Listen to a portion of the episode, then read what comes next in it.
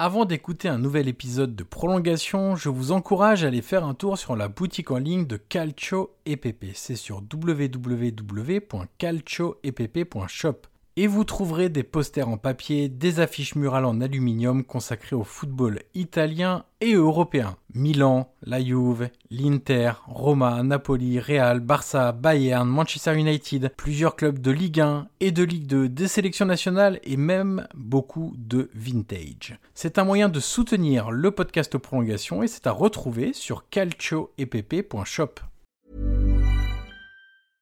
Ready to pop the question? The jewelers at BlueNile.com have got sparkle down to a science with beautiful lab grown diamonds worthy of your most brilliant moments. Their lab grown diamonds are independently graded and guaranteed identical to natural diamonds, and they're ready to ship to your door. Go to BlueNile.com and use promo code LISTEN to get $50 off your purchase of $500 or more. That's code LISTEN at BlueNile.com for $50 off. BlueNile.com code LISTEN.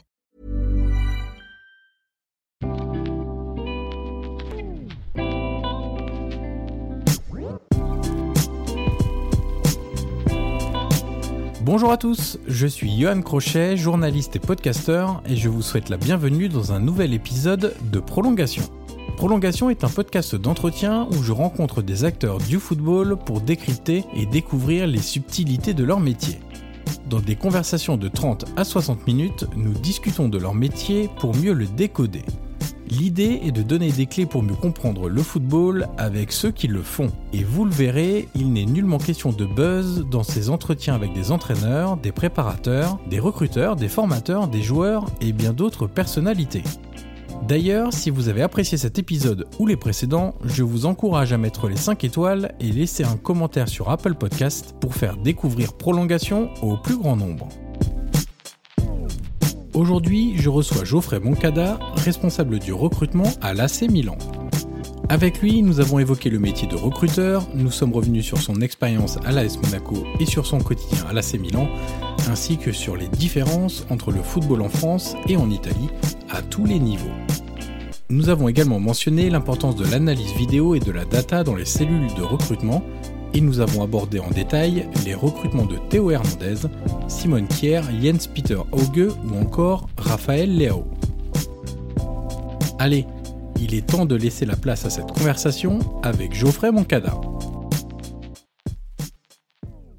Bonjour Geoffrey Moncada et bienvenue dans le podcast Prolongation. Bonjour Johan, merci de m'inviter. Alors Geoffrey, dans ce podcast, on commence toujours par la même question. Est-ce que tu peux nous raconter un match qui t'a marqué? Alors ça peut être par son scénario, par son résultat, par une émotion même très particulière que tu as pu ressentir. Alors ça peut être un match qui te concerne directement dans les clubs où tu es passé ou une rencontre comme simple spectateur ou même téléspectateur à l'âge adulte, enfant ou adolescent. Alors c'était en, je pense, l'année 2000 quand l'AS Monaco, tu sais, champion avec Trezeguet, Marco Simone, Ouais. Gallardo, Giuli. J'étais parti aller voir un match, c'était Monaco-Bordeaux. C'était, je pense, le premier contre le deuxième où ils jouaient vraiment les trois premières places. Et euh, j'étais parti avec mon père, donc déjà quelque chose d'assez euh, familial. On était tous les deux fans de Monaco. Et c'est un but extraordinaire de John Arne Riise. Ouais. C'était le, le- le Norvégien que je pense les, les supporters connaissent. Il a mis un but extraordinaire en pleine lucarne de 30 mètres. Enfin, Et je sais pas pourquoi ce jour-là, j'étais jeune et je me suis dit j'ai envie de travailler dans le foot. Euh, L'ambiance m'avait plu euh, et bon cette équipe me plaisait. Et j'étais supporter à Monaco. Je me dis il faut absolument que je travaille à l'AS Monaco un jour. Et je sais pas un peu un peu plus tard c'est arrivé. Donc voilà c'était quelque chose qui m'a marqué et je m'en souviendrai toute ma vie. Voilà. En plus avec mon père. C'est un de tes premiers matchs du coup au stade ou même pas? Non, c'était pas là le même premier match, mais euh, j'étais parti parce que je jouais dans un club de foot amateur dans la région, hein, dans le 06. Et j'étais allé voir plusieurs matchs, mais c'est vrai, je sais pas pourquoi, peut-être cette équipe m'avait plu, déjà me, me plaisait. Et puis j'ai senti quelque chose, je sais pas, je m'en souviendrai toute ma vie de ce match. Et voilà, j'ai vraiment apprécié, et puis j'adorais ce joueur-là, John Riese, c'était vraiment un super joueur. Alors du coup, tu disais que tu jouais euh, dans un petit club dans les Alpes-Maritimes, que ce match t'a fait dire j'ai envie d'évoluer professionnellement un jour à l'AS Monaco? Exactement. Euh, c'est ça qui a fait le déclic entre guillemets. Avant ça, t'avais pas d'envie particulière, j'ai envie de dire de, ou t'avais pas de rêve en tout cas d'être euh, à un moment donné euh, évoluer dans le milieu professionnel euh, plus tard quand tu serais grand euh, dans un club de foot ou quelque chose comme ça? Alors, quand on joue au foot amateur, on, espère toujours bien travailler être un bon joueur. Je, je peux pas dire que j'étais un mauvais joueur, je vais pas dire ça, mais je pense que en France, les qualités physiques sont totalement différentes on va choisir des profils vraiment différents du mien. J'ai vu aussi au bout d'un moment, bon, ça allait être compliqué, puis je sais pas, c'est vraiment ce déclic est venu comme ça. je me dis, allez, il faut que je, je m'intéresse un peu plus, il faut que je connaisse un peu plus de matchs, il faut que je regarde un peu plus de matchs, il faut que j'aille un peu plus au stade. Et petit, après ce match, j'ai commencé à aller un peu plus au stade, j'ai commencé à regarder beaucoup de compétitions, j'ai commencé à lire sur le football, voilà, beaucoup de magazines, je m'achetais l'équipe tous les jours, voilà, j'étais en football, j'ai commencé vraiment à travailler dessus, j'étais à l'école aussi en train de, de, faire mes études et je me rappelle, je m'amusais à faire des compositions sur mes carnets. Non, non, j'étais, je commençais vraiment à être fou, j'écoutais vraiment, la, radio commençait à arriver, vous savez, à ouais. c'était la seule radio française, ça commençait à venir, tout est venu comme ça progressivement, mais j'y pensais beaucoup, voilà, c'était quand même tous les jours, je pensais à ça c'est vraiment une passion. Voilà, je peux pas dire le contraire. C'est mon boulot, j'adore parce que c'est vraiment une passion. C'est quelque chose voilà, que, que j'ai suivi et, et j'en suis fier. Voilà. Comment tu arrives euh, dans ce milieu-là euh, D'abord? Parce que tu passes dans une, une agence qui s'appelait Video Profile, je crois. Tu faisais de l'analyse et séquençage vidéo, ça, mais comment tu arrives à, ça? Alors, comment je suis arrivé? C'était une, une compagnie avec un ami qui travaillait aussi dedans, qui m'a parlé de cette société. C'était euh, de faire des montages vidéo pour les clubs de foot professionnels, mais aussi pour les joueurs. Donc les joueurs, chaque week-end, avaient droit à leur montage vidéo de leur performance. Aujourd'hui, on a, on a pas mal de programmes, par exemple Scout, Instat, pour les professionnels qui connaissent ce genre de, de logiciel. C'était en fait le Scout français. Ça commençait comme ça. Sauf qu'on n'était pas encore dans cette ère de technologie, d'application et de rapidité. Tout était fait un petit peu à la main et il fallait envoyer des DVD à ces clubs-là. Donc moi, j'ai postulé, j'ai travaillé d'abord les week-ends et j'ai montré voilà que j'étais motivé et grâce, je pense, grâce à cette société, grâce à ce style, d'abord à cette combinaison de vidéos, de, un petit peu de scouting aussi, parce que les clubs nous appelaient pour faire des montages vidéo sur des joueurs, j'ai pu voir déjà beaucoup, beaucoup de matchs. Et euh, j'ai pu m'intéresser à que ce soit le championnat africain, Amérique du Sud, scandinave, belge, français. J'ai commencé à connaître beaucoup de joueurs. Et moi, par passion, j'avais aussi mes carnets. Je me notais les joueurs. Je me notais les joueurs qui m'intéressaient, qui me plaisaient. Je, je, commençais déjà à être dans cette. Euh, je dis ah lui m'a plu. Et puis quand on regarde un autre joueur, euh, je vois un autre joueur, je me dis, ah, mais il y a quelque chose dans ce championnat-là, dans cette équipe. Petit à petit, c'est comme ça. J'ai fait ça pendant à peu près 4-5 ans, je crois. Euh, 4-5 ans. Et ensuite, j'ai envoyé tout simplement mon CV à l'AS Monaco. J'ai envoyé mon CV un jour. Je me suis dit, allez, ce que je fais, pourquoi je peux pas le faire dans un club? Et je me suis renseigné un petit peu avant. J'ai regardé, est-ce que ça existe, l'analyse vidéo dans les clubs? Est-ce qu'il y a quelqu'un qui fait des montages d'adversaires? Parce que je faisais le montage d'adversaires, je faisais des montages de scouting et je faisais des montages aussi pour l'équipe adverse, pour les joueurs individuels. Donc, je faisais beaucoup de choses. Je me dis, pourquoi pas travailler à temps plein dans un club? Je me suis renseigné, j'ai demandé. Monaco était en Ligue 2 à l'époque. Et ça a mis à peu près un an. Ça a mis un an avant d'être euh, d'être choisi. Et puis un jour, Claudio Ranieri est arrivé. Donc déjà, c'était un entraîneur italien avec vraiment la vieille école. Et euh, Claudio Ranieri, c'est quand même quelqu'un de vraiment de très très important dans le milieu du foot. Et lui euh, cherchait vraiment un vidéo analyste. Ils appellent ça un match analyste en Italie. Donc, il voulait quelqu'un à temps plein qui lui prépare tous les montages adversaires sur la Ligue 2, sur sa propre équipe et aussi sur euh, sur nos joueurs et quelques montages aussi euh, sur le recrutement. À l'époque, il y avait euh, Thor Christian Carsen, Ricardo Pecini. C'était euh, la première épopée monégasque. On était en, en Ligue 2. Là, j'ai commencé vraiment à, à, exploser au niveau du travail parce que j'ai commencé à connaître beaucoup de programmes, de logiciels. Tout est apparu au même moment. Vous voyez, c'est vraiment incroyable. L'analyse statistique, les vidéos, tout est arrivé à ce moment-là. Et j'avais un coach qui est on parle beaucoup de, de, Marcelo Bielsa sur la vidéo, mais Claudio Ranieri demande beaucoup, beaucoup de travail en vidéo, beaucoup d'analyse, beaucoup de documents. Ça m'a fait vraiment exploser à ce niveau-là. Et puis, j'ai pas regardé les heures, j'ai travaillé. Et puis aussi avec le scouting, j'en demandais aussi parce que je disais, ah, je peux vous aider, je peux vous proposer des montages. Et puis petit à petit, ça a plu. On a travaillé, on a, on a développé cette terre vidéo data. Un petit peu à Monaco, il y avait rien. On a développé ça en même pas deux, trois ans. Alors justement, tu disais il y avait rien. Comment tu vois cette évolution là Parce que euh, tu as commencé dans, dans cette fameuse société Video Profile, je crois vers 2006-2007 par là. À l'époque, les clubs venaient donc vers vous pour euh, des requêtes sur euh, adversaires, joueurs éventuellement cibles pour le recrutement, etc. C'était vraiment les balbutiements quelque part parce que maintenant tout est internalisé et à l'époque on externalisait au maximum parce que peut-être qu'il n'y avait pas encore cet intérêt vraiment prononcé, c'est-à-dire qu'on savait que ça pouvait être important on le faisait faire par quelqu'un d'autre, alors qu'aujourd'hui, on sait que c'est fondamental. On est passé de quelque chose d'important qui peut nous aider à quelque chose de vraiment fondamental pour le coup. Oui, parce que imagine-toi quand même, on faisait un montage vidéo, on faisait un DVD, on l'envoyait par la poste. Donc déjà, avoir un joueur brésilien, voilà, on essayait de faire ça déjà sur 4-5 matchs. Hein. Aujourd'hui, sur Westcout, par exemple, on peut voir sur euh, le joueur sur 2-3 ans. On peut analyser sa statistique sur 5 ans, sur des matchs, sur des minutes. C'est vraiment incroyable. Et tout est rapide, c'est tout de suite. Je me connecte, je vais voir, hop, je sais à quoi ressemble le joueur. Avant, il fallait attendre. Et c'était en DVD. Je veux dire, on n'avait pas autant d'images et on pouvait pas capter toutes les TV du monde.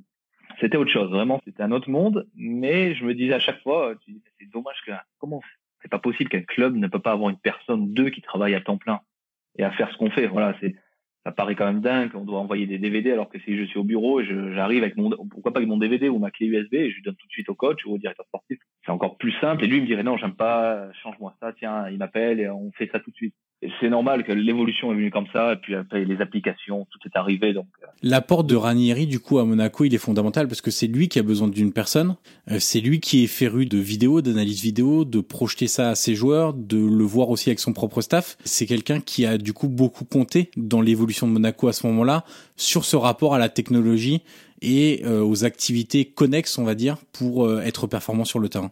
Oui, c'est ça, exactement. Je pense que il est venu d'une quand même d'une longue carrière. Il est parti en Angleterre. Je pense qu'en Angleterre, il a dû voir quelque chose euh, d'assez impressionnant aussi là-bas déjà. Hein, quand il était à Chelsea, il était en Espagne, il était en Italie. Voilà, il était très demandeur. C'est-à-dire que soit il venait me voir tout de suite, il me disait Geoffrey, j'ai besoin dans 10 minutes, il faut que tu me fasses quelque chose. Donc on a un petit peu de pression, il fallait vite travailler. Ou soit il me disait voilà, prépare-toi chaque semaine, je veux ça. Chaque semaine, tu te prépares. Euh, je veux arriver le lundi matin, je veux projeter ça à mes joueurs, euh, notre performance du match, je veux que tu me découpes et ce que j'aimais bien avec lui, c'était quand même un entraîneur qui me disait montre-moi le match entier, euh, je vais regarder. Je savais que lui regardait les matchs entiers. Voilà, quand même deux trois matchs sur adversaire, ça prend un peu de temps, mais lui il regardait ça tranquillement et puis après on discutait. Donc voilà, j'ai vraiment apprécié et puis c'est quelqu'un quand même d'assez euh, charismatique. Et à l'AS Monaco, quand tu étais du coup sur cette analyse vidéo, quelle part du travail était consacrée aux adversaires et à la propre équipe, du coup à, à l'AS Monaco, pour faire des montages euh, pour l'entraîneur, peut-être aussi pour les joueurs, pour leur montrer ce qu'ils faisaient de bien, ce qu'ils faisaient de moins bien, là où ils pouvaient progresser, etc. L'adversaire était très important quand même. Ça me prenait, euh, on va dire, les 60-70% du temps. Parce qu'on était sur la Ligue 2 à la base, la première année. La Ligue 2, je pense, c'était un staff italien, ne connaissait pas très bien encore toutes les équipes de Ligue 2.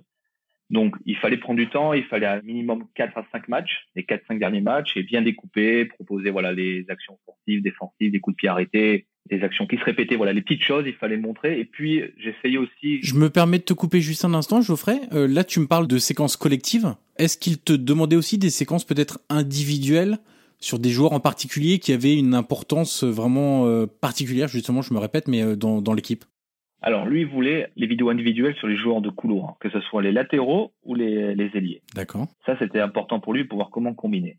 Mais il disait, tu les fais pour moi, et ensuite, tu prépares aussi, tu vas le montrer à certains joueurs. tu vas montrer, je sais pas moi, à notre latéral droit, à notre ailier, à notre défenseur, et tu vas voir chaque joueur et tu vas faire un tour. Donc j'allais avec mon, mon ordinateur, j'allais le montrer. Euh, j'ai voilà, regarde, tu vas jouer contre lui. Euh, je pense qu'un joueur, il faut pas trop lui bourrer d'informations, mais une vidéo de deux minutes déjà pour voir à quoi ressemble le joueur, et j'essayais d'aller vraiment dans l'impact, dans lui montrer des choses qui, qui est important sur le, le joueur. Il y a certains joueurs, par exemple, un exemple tout bête, on va jouer au PSG, c'était l'année où on remonte, c'était pour Ricardo Cavallio. Cavani un certain dribble qu'il faisait à chaque match. Alors, quand on pense comme ça, on on n'arrive pas trop à imaginer, mais quand on voit toujours euh, Cavani sur plusieurs matchs, il a un dribble, un crochet qu'il fait souvent. Et c'était Ricardo Carvalho qui devait s'occuper. Donc Ricardo Carvalho, quand même un joueur d'expérience qui a tout connu.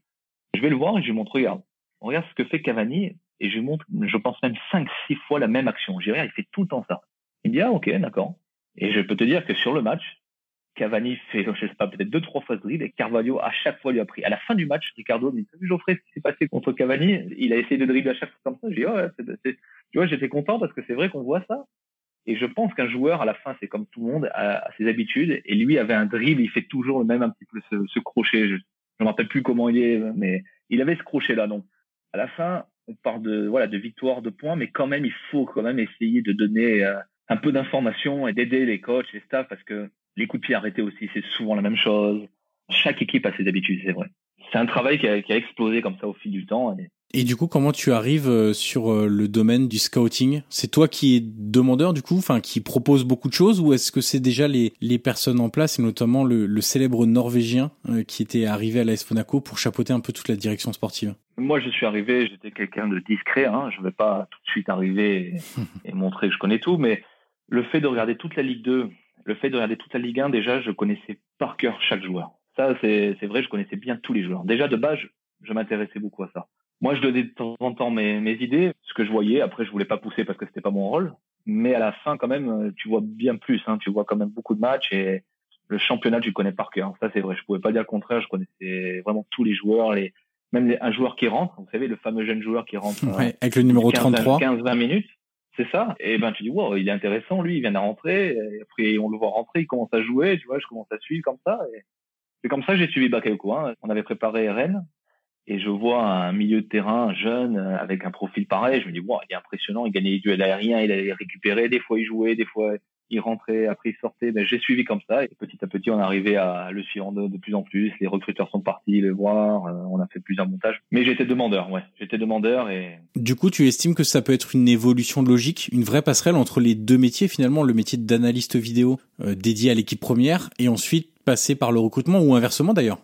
Ouais, j'en suis persuadé parce que ce même moment, je vais te dire, voilà, il y avait un coordinateur de recrutement qui est parti à Nice et ils m'ont dit tout de suite, est-ce que tu veux être coordinateur du recrutement au bout de deux ans?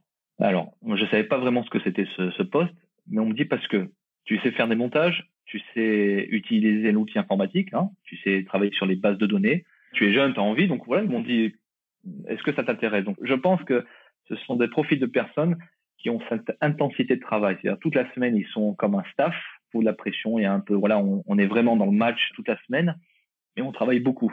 On est vraiment euh, au contact des directeurs sportifs, du staff, des joueurs, et puis après, on commence à connaître les scouts. Donc, j'avais vraiment toute cette vision-là. Ouais, c'est, euh, j'étais vraiment connecté avec toutes les personnes et chaque personne avait dans temps besoin de moi ou moi j'avais besoin d'eux pour leur montrer des montages. Donc c'est ça qui est intéressant. On n'est pas fermé dans son coin comme un recruteur qui va juste voir des matchs. J'ai appris, il n'a pas autant de connexion. Moi, j'avais la connexion avec le coach qui me disait, ah, on a besoin d'un joueur comme ça. Alors moi, j'y pensais.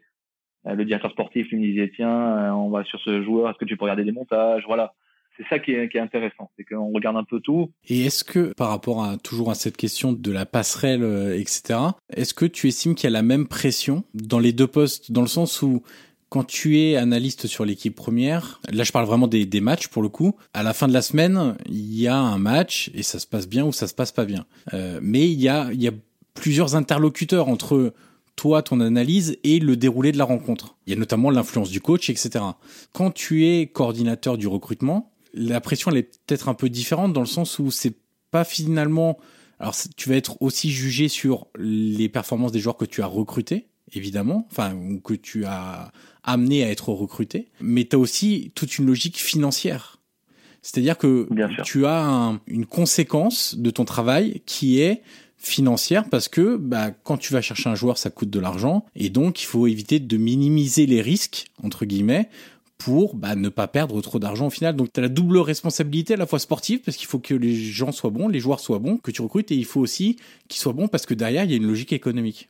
Bien sûr. Non, non, c'est vrai. En plus, euh, dans le recrutement, tu sais, euh, le choix 1 et numéro 2, on l'a rarement. On n'a jamais les, top joueurs que l'on veut dans la cellule parce que ce sont soit de très bons joueurs, ils sont déjà pris par les gros clubs, ou soit parce que ça coûte trop cher tout simplement. Donc il faut à chaque fois accepter de prendre peut-être le choix un peu plus un peu plus bas on est content, mais on se dit, ah, si on avait eu ce joueur, mais finalement, on n'arrive pas à l'avoir. C'est toujours comme ça.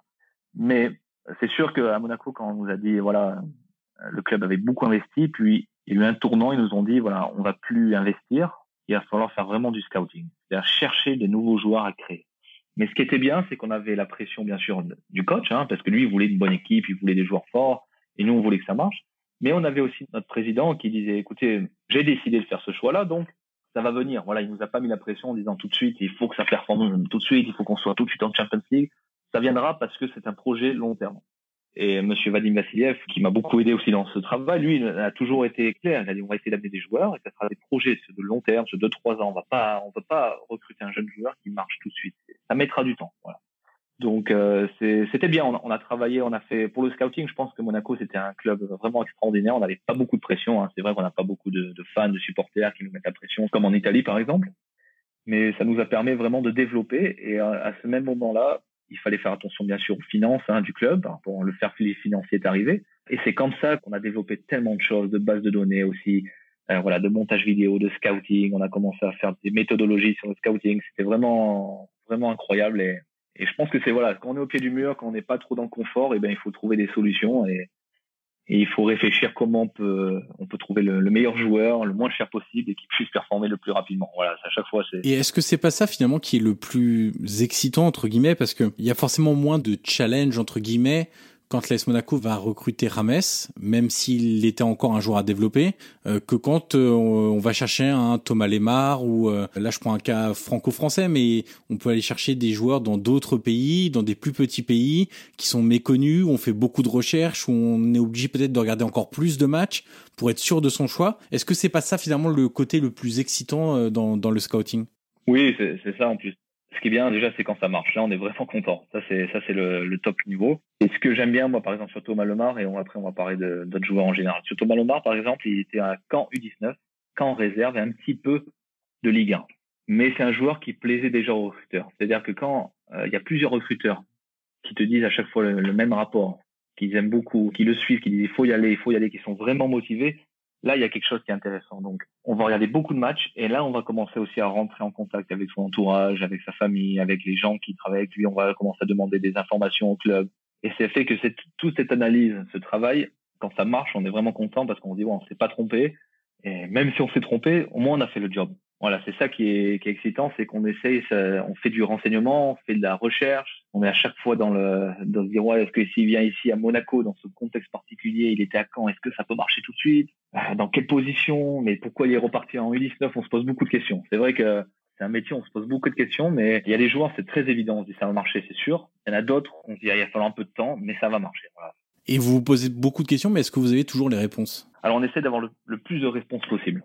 C'est pour ça qu'aujourd'hui, dans, un, dans notre cellule, par exemple, à Milan AC, on essaye d'avoir plusieurs départements. Le scouting, je leur demande d'avoir le, maximum de réponses quand ils aiment un joueur. C'est-à-dire aux recruteurs ou même à moi, j'essaie de savoir le plus possible sur ce joueur parce que j'aime ce joueur. Voilà, je veux le présenter. On a aussi les data, les data, les statistiques qui vont nous aider à voir le joueur sur des plusieurs minutes, sur plusieurs saisons, pour dire voilà la performance. Là, il n'a pas été bon sur sa saison. Il a été bon ici. Euh, il lui manque, euh, je sais pas moi, les duels aériens. Donc, on va essayer d'avoir le maximum de réponses. Mais à la fin, je pense que quand on recrute un joueur, il faut là ça c'est la prochaine étape aussi. Je pense que ça il faut vraiment développer c'est le développement du joueur et, bien accueillir le joueur et sa famille. Je pense que il y a certains clubs, j'ai pu voir certains exemples. Des fois on prenait un joueur, on a dit allez maintenant tu viens et tu, tu joueras, tu fais des entraînements. Je pense qu'il n'y a pas que ça. Il faut j'ai l'impression de plus en plus surtout les jeunes joueurs, il faut les aider, il faut les accompagner, parler avec eux, rester proche d'eux, les aider. Il y a aussi ce développement après. Et tu penses que c'est un, vrai axe de progression dans le sens où je parlais à un joueur français euh, il y a deux jours qui arrivait en Serie A cette année et qui m'a dit euh, bah en fait c'est simple en Italie t'es pas du tout dans ton confort et les clubs ils t'attendent pas. C'est-à-dire qu'ils t'ont recruté c'est-à-dire qu'ils croient en toi mais si toi tu t'adaptes pas alors à tous les niveaux au pays euh, commencer à vite parler la langue t'adapter au type de football à la méthodologie d'entraînement bah en fait eux ne vont pas t'attendre et, et on parle pas, euh, pourtant, euh, ce joueur-là, je, je vais pas le citer, mais on parle pas d'un des six grands clubs euh, italiens, par exemple. C'est-à-dire que c'est c'est pas seulement le top, top, top niveau entre guillemets. Est-ce que tu estimes qu'il y a des progrès à faire justement là-dedans ou dans cet esprit de vraiment tout mettre en œuvre? Le recruter, c'est une chose. Ensuite, réussir à faire que ça soit un bon match entre guillemets comme on le dit en anglais bah il faut que ça il faut du temps il faut des personnes aussi il faut des ressources humaines pour ça alors moi, je vais parler surtout d'exemples. Euh, j'ai vu des, Brésiliens ou des Argentins ou même des Africains. Je pense que c'est totalement différent. Là, j'imagine que tu parles d'un Européen qui est venu en Italie. Déjà, c'est pas facile, hein, attention. Déjà, c'est pas facile parce que la culture italienne est très importante, très forte. Il faut s'adapter en Italie, ça c'est vrai.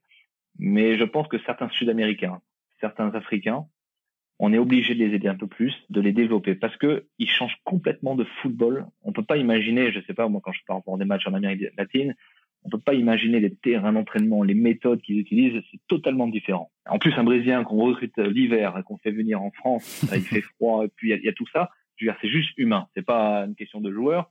C'est juste qu'on a besoin de l'aider. Voilà, on peut pas lui dire allez tu viens et tu joues tout de suite, ça marche. si t'es pas content, c'est pas grave. Non. Ça me fait penser, Geoffrey. C'est pour ça, tu sais, il y a, les fameux, euh, oui, euh, Pastore quand il est venu en France à 17 ans, je sais plus euh, quel club l'a refusé, Forlan à Saint-Étienne. Les histoires comme ça, quand t'arrives au plein milieu de l'hiver où on te dit bah vas-y fais tes preuves, gamin. Bon, c'est sûr que c'est un peu compliqué, quoi.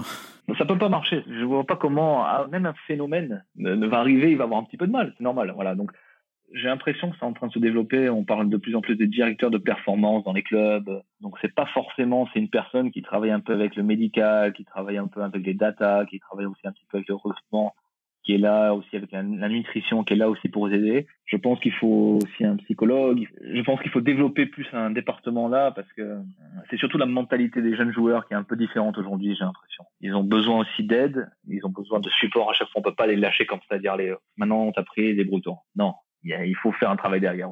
Et ce qui est intéressant, par exemple, c'est l'initiative de Bordeaux. Bordeaux a une personne maintenant chargée, pas de l'arrivée, mais enfin si quelque part, c'est quand une nouvelle recrue arrive, eh bien, il y a des personnes qui sont chargées de bien les accueillir, de les aider à travers toutes les démarches qu'il peut y avoir, à bien s'installer, à trouver un logement, prendre des nouvelles de la famille, voir si tout va bien, etc. Et tout le contexte autour du terrain fait que le joueur va se sentir aussi peut-être euh, mieux plus rapidement ou qui va réduire l'écart euh, du choc de culture entre guillemets euh, le plus rapidement possible.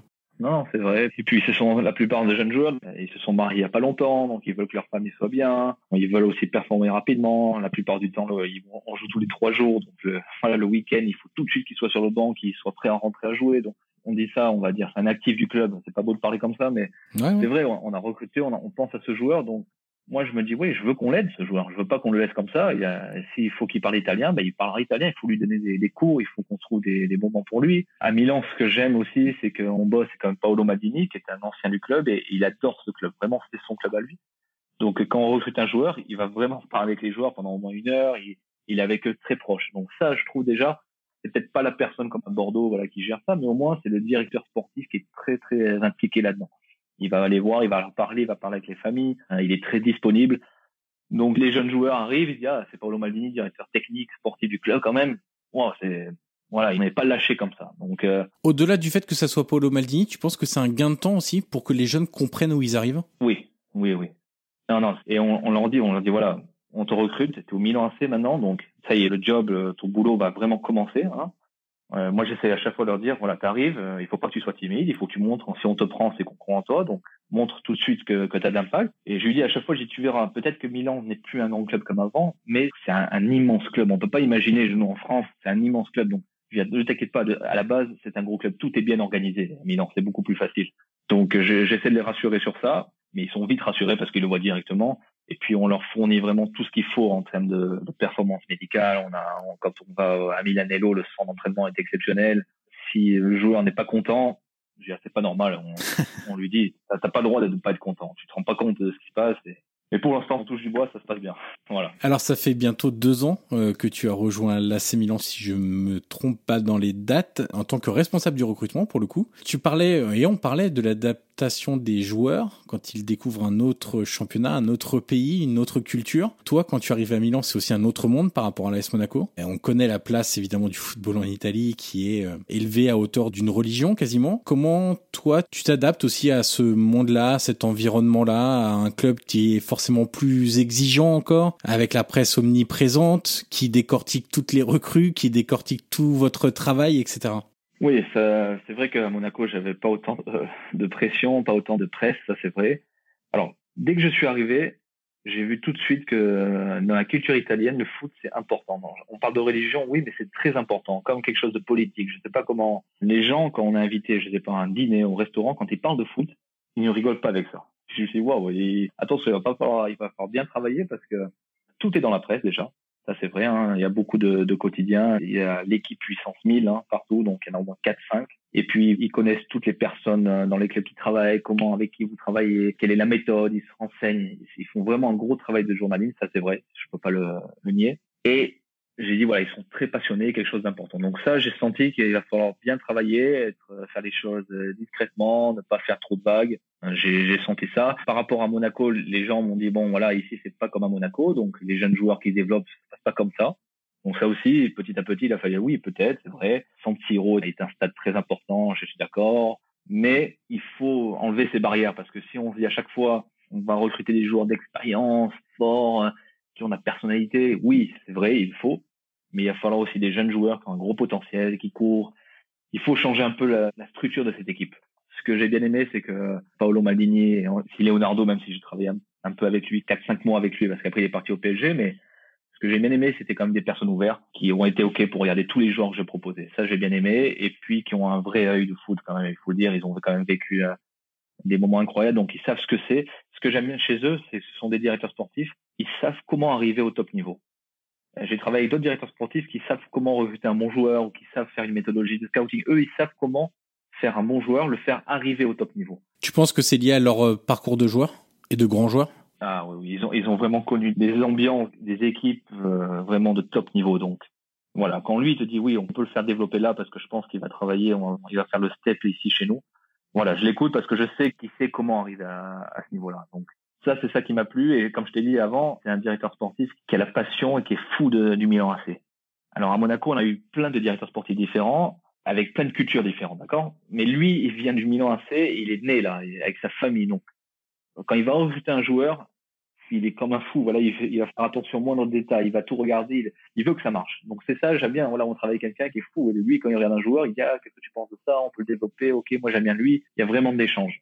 Alors moi, de mon regard extérieur, est-ce que c'est pas un peu nouveau au Milan dans le sens où ton arrivée, elle coïncide avec euh, l'arrivée du fonds Elliott quelques mois auparavant à la tête du Milan? Et dans le projet d'Elliott, la cellule de recrutement, elle a une importance capitale parce qu'on le rappelle, l'idée c'est de miser sur des jeunes joueurs. Alors pas que des jeunes joueurs, il faut aussi les encadrer, mais c'est quand même une bonne base de jeunes joueurs ou de joueurs à fort potentiel euh, qui seront ensuite développés à l'intérieur de l'AC Milan. Le grand Milan, comme on l'entend tous, entre guillemets, à l'arrivée de Berlusconi, donc fin des années 80, 90, jusqu'à moitié, ou alors on va même mettre toutes les années 2000, 2000-2010 avec, il n'y avait pas ce travail-là parce qu'on recrutait des stars en fait. Donc il n'y avait pas forcément besoin d'une vraie méthodologie de scouting. Elle était sans doute en place, mais peut-être pas aussi développée qu'à l'heure actuelle dans le projet Elliott. Je pense que voilà, à l'époque, ils étaient déjà partis depuis longtemps. Milan était déjà un gros club, donc c'est vrai qu'ils n'avaient pas forcément besoin. Ils allaient chercher le, meilleur joueur d'Amérique latine. Ils sont allés chercher Ricardo Caca. Ils sont allés chercher Andrei Shevchenko qui est Dynamo Kiev parce que je pense qu'ils étaient déjà très forts en Champions League, donc ils, voilà, ils allaient chercher le meilleur dans, chaque partie du monde.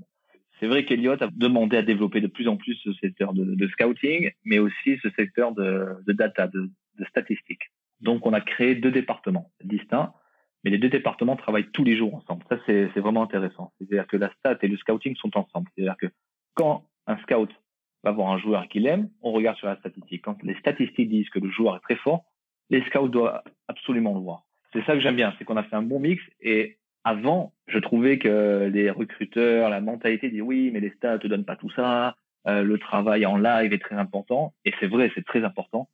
Mais c'est juste une aide en plus. C'est juste une aide à la décision et une aide en plus parce qu'aujourd'hui, les statistiques, les bases de données t'aident à avoir des listes, t'aident à définir les profits de joueurs. Et Elliott, qui vient d'un fonds d'investissement américain, qui travaille beaucoup dans la, voilà, dans la finance, dans la bourse, pour eux, il leur faut des chiffres, il leur faut des faits. On peut pas arriver avec un joueur, ce joueur on l'a vu deux fois, non, il faut venir avec un dossier, avec des rapports, avec de la statistique, avec de la vidéo, il y a tout ça à préparer en amont. C'est en gros venir avec autre chose que de l'émotion ou qu'avec un regard en fait. Exactement. Voilà, parce que c'est vrai que dans le recrutement, des fois, il faut être très froid et se dire, voilà, moi, des fois, j'aime des joueurs, mais je me dis, ils sont pas faits pour notre Milan actuel ou le prochain Milan. Non, il faut, il faut être froid. Des fois, même des fois, je propose des joueurs qui ne, ne peut-être n'ont pas plu tout de suite. Je, je suis pas fou, mais je me dis, je sais qu'il performera dans cette équipe-là. Je peux pas dire quelques exemples. Il y a quelques joueurs, je me dis oui, je sais que ça marchera parce que c'est ce qu'il nous faut.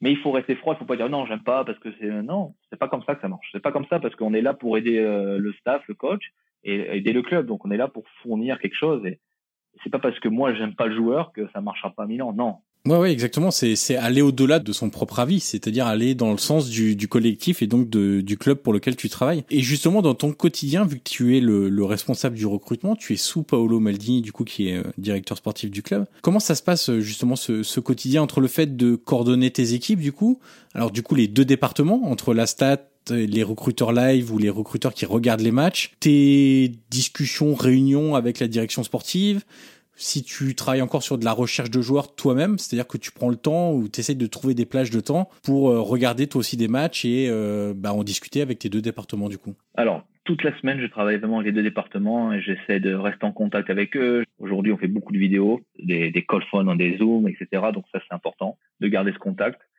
Alors, je peux pas trop en parler, mais on a une certaine méthode à Milan avec les recruteurs, parce que je pense que le recrutement, c'est une méthode. On parle beaucoup de méthodologie. Oui, il faut être là-dedans Il faut être là-dedans. J'essaie de définir pas mal de, profils de joueurs qu'on cherche, que ce soit sur l'âge, que ce soit sur le profil physique, le profil technique. J'essaie de donner le maximum d'informations aux équipes. Du coup, donc voilà, toute la semaine, je travaille avec eux. Moi aussi, j'adore regarder des matchs. Donc, de temps en temps, je regarde des matchs de Libertadores.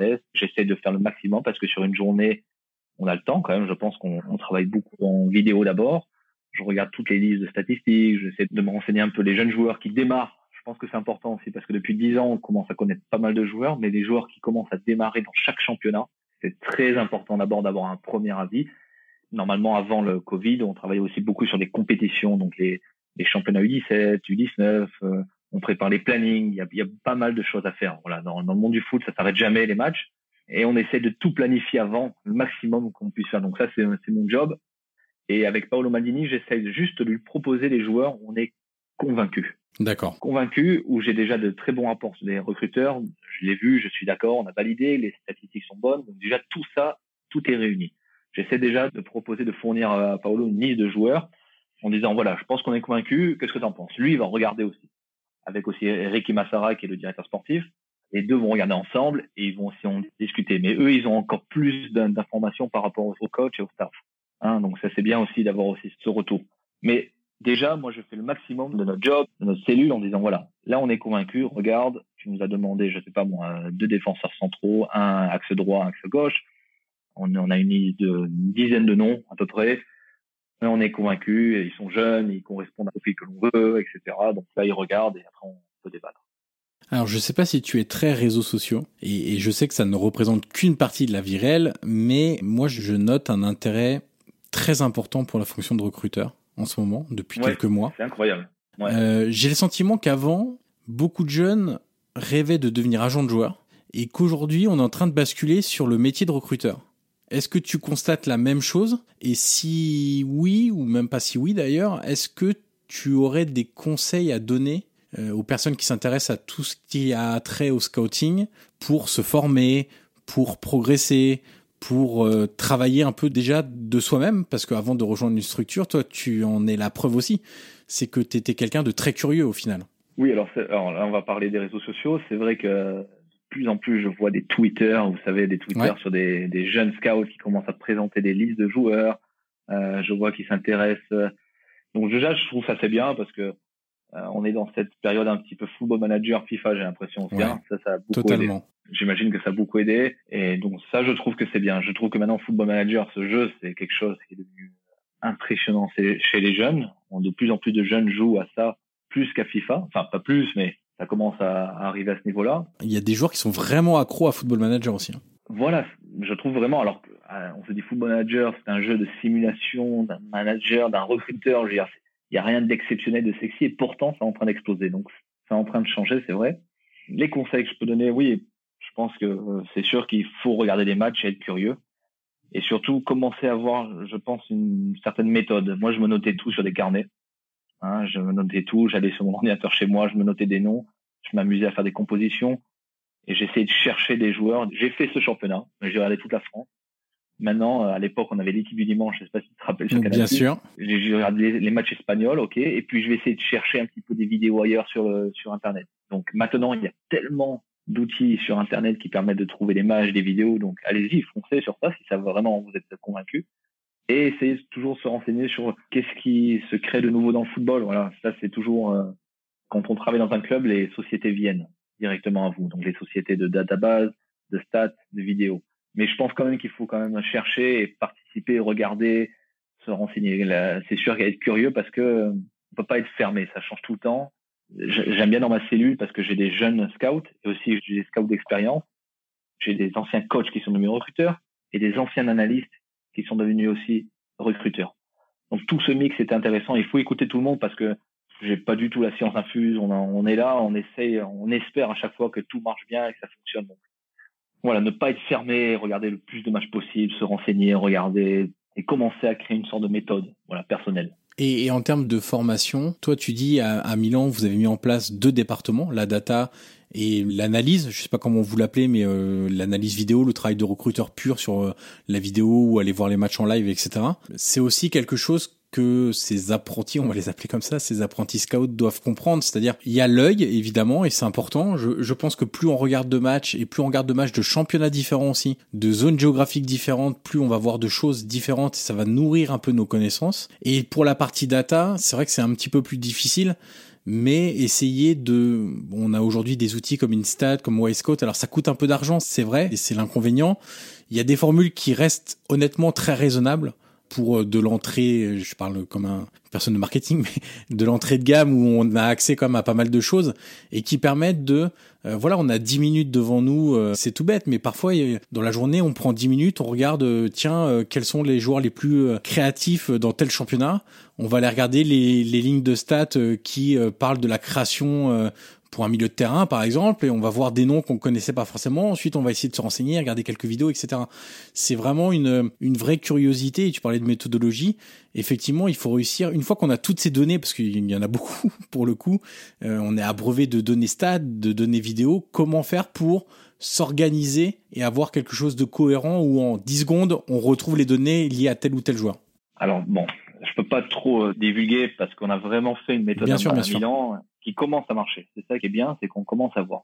Moi, je vais dire généralement, ce que j'aime, c'est que les recruteurs connaissent chaque championnat. C'est-à-dire que j'aime pas quand un recruteur arrive et lui connaît seulement une zone. Il va dire voilà, je suis scout Espagne, mon meilleur joueur est en Espagne. Je fais d'accord, mais est-ce que tu as vu tous les autres championnats avant de dire ça?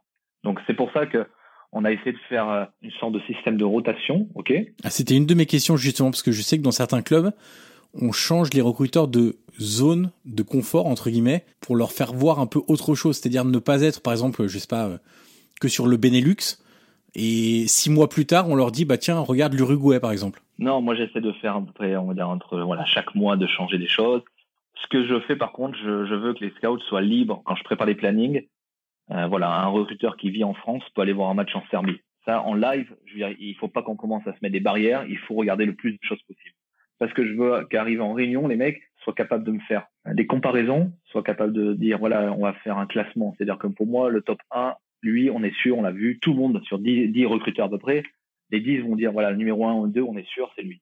Je veux pas que les, après, dire, ah non, je le connais pas. Non, non, on doit, on doit connaître tout. C'est comme ça, c'est notre job. Il faut connaître bien les joueurs. On est au Milan AC, donc il faut connaître le maximum de, de profils.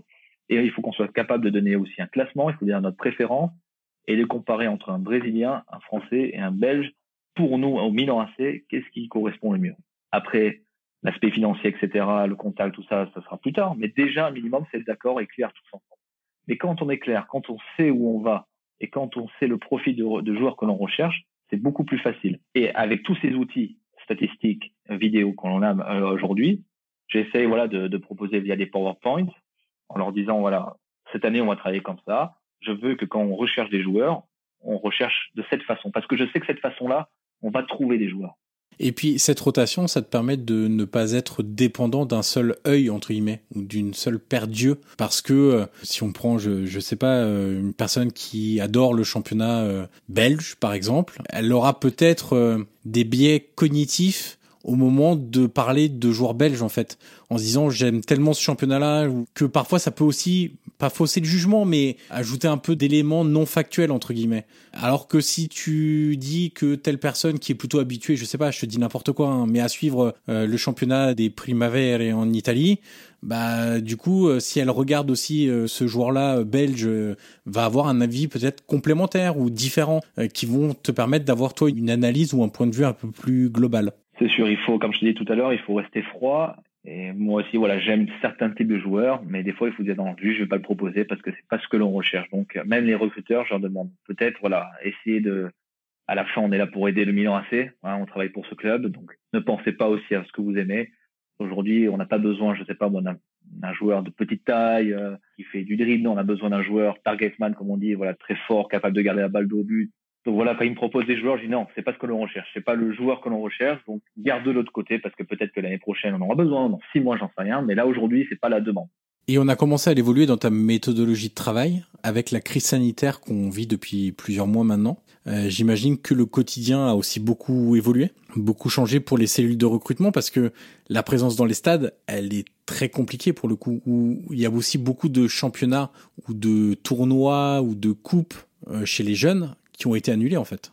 C'est vrai que depuis, nous, on a toujours travaillé là, toute la semaine, vraiment sur la, les montages vidéo, sur la statistique. Donc, les, les recruteurs doivent faire les deux. Et le week-end, ils partaient, ou le week-end, ou les matchs de Champions League, d'Europa League, ils partaient voir les matchs en live pour confirmer, pour aller voir les matchs de Youth League. Voilà, donc ça, c'était important. Ce qui nous manque aujourd'hui, c'est les matchs de post-formation U17 jusqu'à réserve.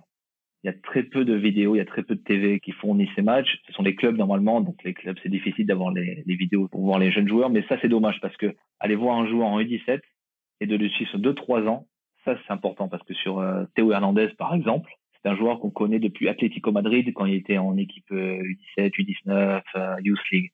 Donc c'est un travail sur 4-5 ans. C'est 4-5 ans et l'opportunité arrive au moment où là on peut aller chercher parce que au Real Madrid il était un petit peu en difficulté. Ils avaient recruté Fallon Mendy, il avait fait une saison en Real Sociedad, c'était pas encore un club très connu Real Sociedad. Il n'y avait pas tellement de, scouts qui allaient voir cette équipe-là. Mais parce qu'on savait avant, on l'avait vu toute sa jeunesse, on avait vu comment il avait développé, on avait rencontré un peu de personnes autour de lui.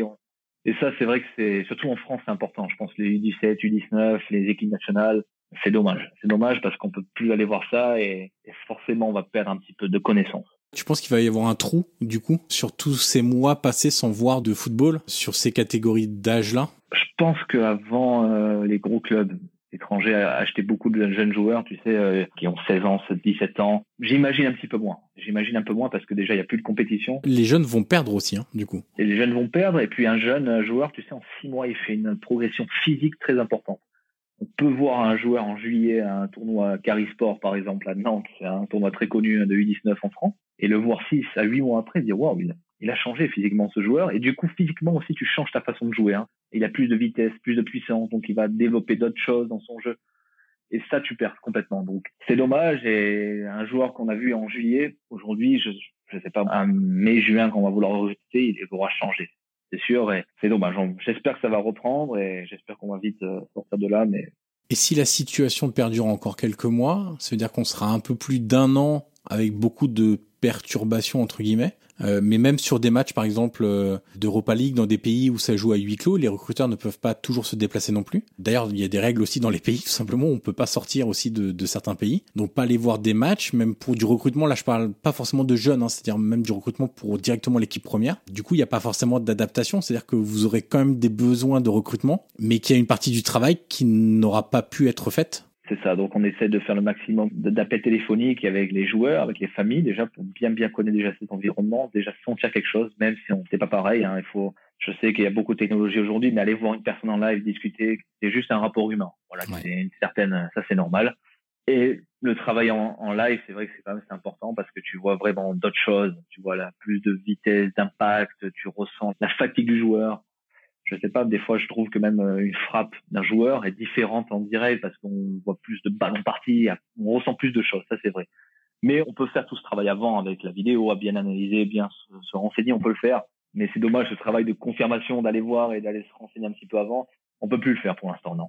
Ça c'est vrai, on peut plus. Alors, tu as évoqué euh, le fait de parler aux familles, de parler avec les joueurs. C'est souvent une donnée qui est mésestimée du, du grand public dans le processus de recrutement. C'est-à-dire qu'une fois qu'on a vu le joueur, il faut aussi connaître qui est derrière ce joueur. Le cliché, c'est connaître l'homme et, le joueur, euh, s'informer sur lui, sur son caractère, son comportement. Est-ce qu'il y a eu des soucis de discipline, par exemple, dans son club précédent, sur ses éventuelles failles qui peuvent être, je sais pas moi, euh, physiques, mentales, euh, psychologiques, sans dévoiler forcément de secrets. Mais comment une cellule de recrutement réussit à minimiser les risques? Parce qu'il en existera toujours, mais il faut réussir à tout simplement en avoir le le moins possible. Alors déjà, quand on est arrivé au Milan AC, on a essayé de faire une sorte de, vous savez, comme dans les appels téléphoniques, d'avoir une sorte de trame.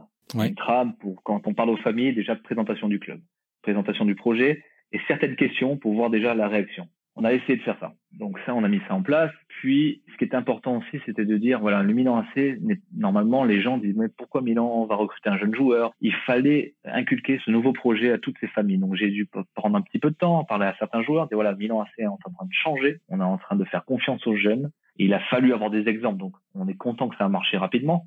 Mais si tous ces exemples de jeunes joueurs ne performent pas, genre Théo Hernandez, Benacer, Léao, tous ces joueurs ne performent pas, les gens vont dire non, j'ai pas envie d'aller au Milan AC parce que vous faites pas confiance aux jeunes. Donc ça, déjà, c'est important. Déjà de rassurer les familles, dire non, s'il vient, il sera partie imprégnante de l'équipe première, il va s'entraîner avec nous, il va jouer, on va le développer. Et si on recrute, c'est qu'on pense qu'il va arriver à être un joueur important du Milan AC. Non, pas juste un joueur de rotation. Non, on veut qu'il soit un joueur de l'équipe première, qui performe et qui joue avec nous. Donc il a fallu vraiment faire de l'éducation à parler, à dire voilà Milan AC est en train de changer. Euh, c'est beaucoup de temps, mais ça fonctionne. Ça a fonctionné. Et aujourd'hui, voilà, il y a beaucoup d'agents, de clubs, de recruteurs qui m'appellent, qui disent voilà, on veut venir au Milan AC. C'est super intéressant ce que vous faites. J'ai vu que c'est en train de changer. Il y a eu un gros changement. Il y a, j'ai des amis du groupe Red Bull, de Dortmund qui m'appellent. Ce sont des clubs qui passent tout sur le scouting. Hein. C'est vraiment des clubs importants. Et ils me disent ouais bravo, vous êtes en train de changer, incroyable. À Milan AC, on n'a jamais vu ça. Donc c'est. Disons que c'est un club qui a été dans le flou pendant longtemps en fait, et qui aujourd'hui a un projet très clair. Et effectivement, quand on a des bases déjà qui sont très claires, ça simplifie pas mal de choses, je pense. C'est ça. Et puis à chaque fois de dire voilà, non, les jeunes joueurs, j'entendais souvent les jeunes joueurs ne vont pas faire gagner des matchs. C'est vrai. On peut pas dire les jeunes joueurs vont faire gagner des matchs, etc. ou des compétitions. Ça, c'est vrai, on peut pas savoir. Ça peut marcher, ça ne peut pas. Ok. Mais nous, ce qu'on dit, c'est de créer un groupe de joueurs sur 2-3 ans, d'avoir une, équipe sur 2-3 ans pour arriver à ce niveau-là et être performant. Donc ça commence à arriver. J'espère que ça va continuer, mais ça commence à arriver. Mais l'idée de base, c'était de faire sur 2-3 ans une bonne équipe. Et sur 2-3 ans, forcément, les jeunes joueurs vont encore plus développer. On voit un, un Ismail Benasser entre aujourd'hui et ce qu'il a fait au début ou à Empoli. Il a déjà complètement changé ce joueur. C'est un patron de l'équipe.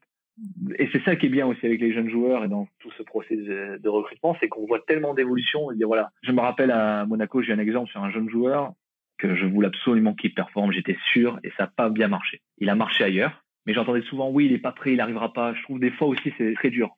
on est très dur, on est très direct. Non non, j'y crois pas. Il a pas d'intensité, il jouera pas. Ok.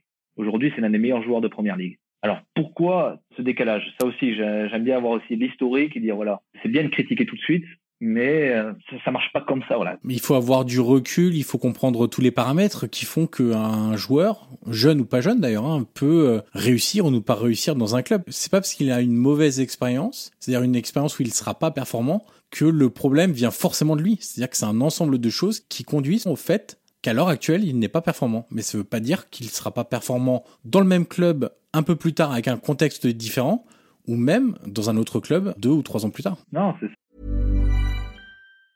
There's never been a faster or easier way to start your weight loss journey than with PlushCare. PlushCare accepts most insurance plans and gives you online access to board-certified physicians who can prescribe FDA-approved weight loss medications like Wigovi and Zepbound for those who qualify. Take charge of your health and speak with a board-certified physician about a weight loss plan that's right for you. Get started today at plushcare.com slash weight loss. That's plushcare.com slash weight loss. plushcare.com slash. Et puis, ce joueur, peut-être que notre club, ça lui a permis de, à lui de passer cette étape. Nous, malheureusement, pour notre club à nous, ça n'a pas marché, mais à lui, ça a fonctionné. Donc, peut-être grâce à nous, on l'a aidé aussi peut-être là-dedans. Mais j'ai trouvé aussi dans le foot, c'est souvent des personnes qui arrivent, c'est blanc ou noir. Et c'est pas toujours comme ça, non. Moi, ce que j'aime bien, c'est faire des études aussi sur voir, par exemple, en Youth League. On essaie de dire en Youth League, quels sont les jeunes joueurs qui ont réussi dans cette compétition?